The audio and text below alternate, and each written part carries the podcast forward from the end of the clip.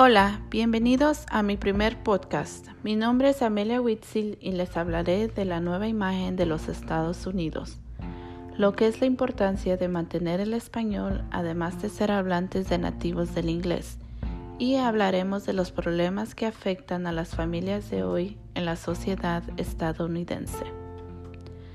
La primera pregunta es, ¿Crees que es importante que las nuevas generaciones mantengan el español además de ser hablantes nativos del inglés? ¿Por qué? En el blog de Sal Winter dice, no cabe duda de que el español es una de las lenguas más importantes del mundo, y es que en el mundo existen actualmente casi 500 millones de personas que la hablan con lengua materna y otros muchos que lo están aprendiendo o que lo hablan con segunda lengua.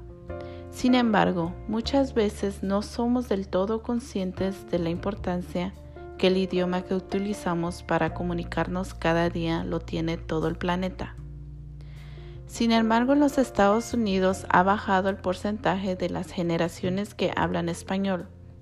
Según el artículo de Magnex Zakata dice, si echamos un vistazo a los tipos de inmigración durante los últimos 50 años, es verdad que en los Estados Unidos cada vez hay más hispanohablantes. Desde el 1965 al 2005, casi la mitad de los inmigrantes procedían de países de América Latina, algo que supuso añadir unos 30 millones de personas a la población estadounidense la mayoría hablantes de español. Pero es solo la mitad de la historia.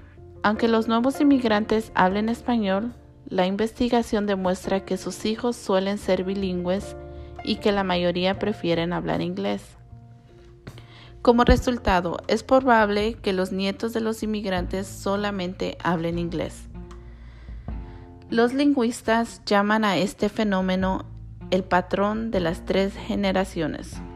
Resumiendo, significa que las lenguas en Estados Unidos que no sean inglés se pierden en la segunda o en la tercera generación. Yo estoy de acuerdo con este artículo. Si uno no les enseña a los niños a hablar el español, se perderá. Hay que mantener nuestras raíces y el español es uno de ellos. Hay que enseñarles a nuestros hijos a hablar el español. Otra razón por cual por cuál es importante aprender y mantener el español es para la educación. Muchas puertas se abren cuando uno habla un segundo idioma. Uno es más inteligente y se enfoca más cuando tiene dos idiomas, dice un blog de Modley. Uno tiene más oportunidades de trabajo. La comunicación es muy importante y poder comunicarse en dos lenguas es genial.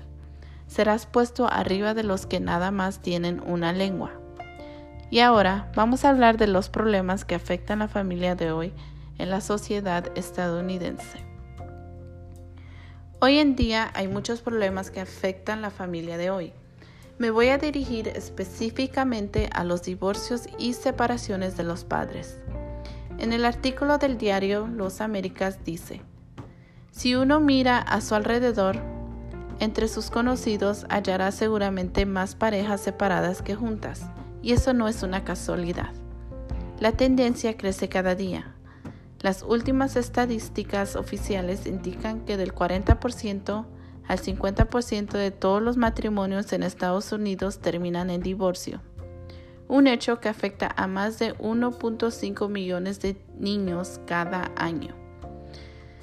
El divorcio o la separación de los padres les trae a los niños sentimientos de ansiedad, confusión o depresión, causando trauma cuando son adultos.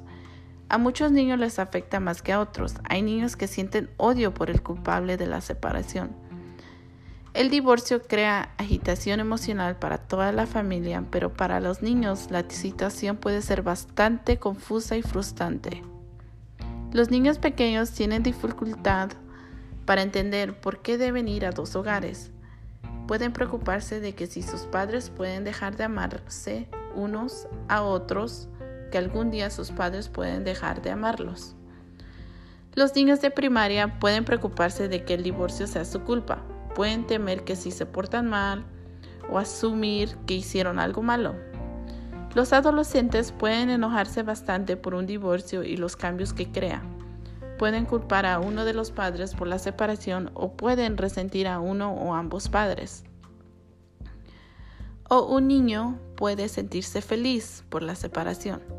Entonces, ¿uno se queda en el matrimonio a sufrir cuando ya no hay amor solo por los hijos? ¿O se separa y los hijos que sufran?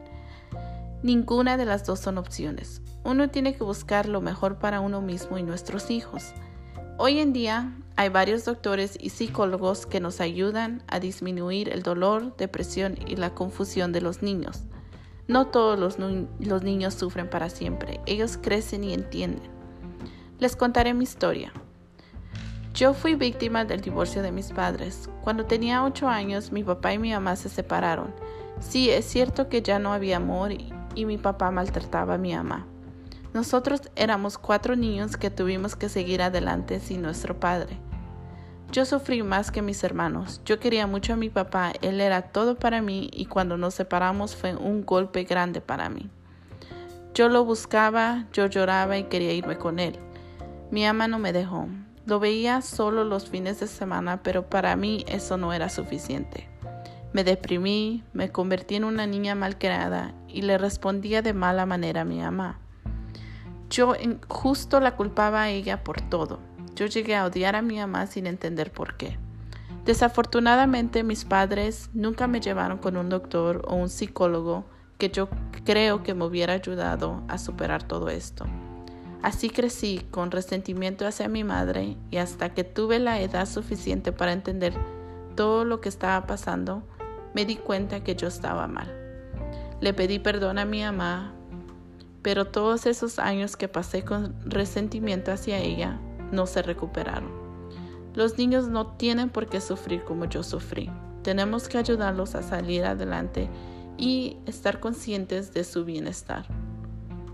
Gracias por escuchar mi podcast. Me gustaría escuchar su opinión sobre la nueva imagen de los Estados Unidos.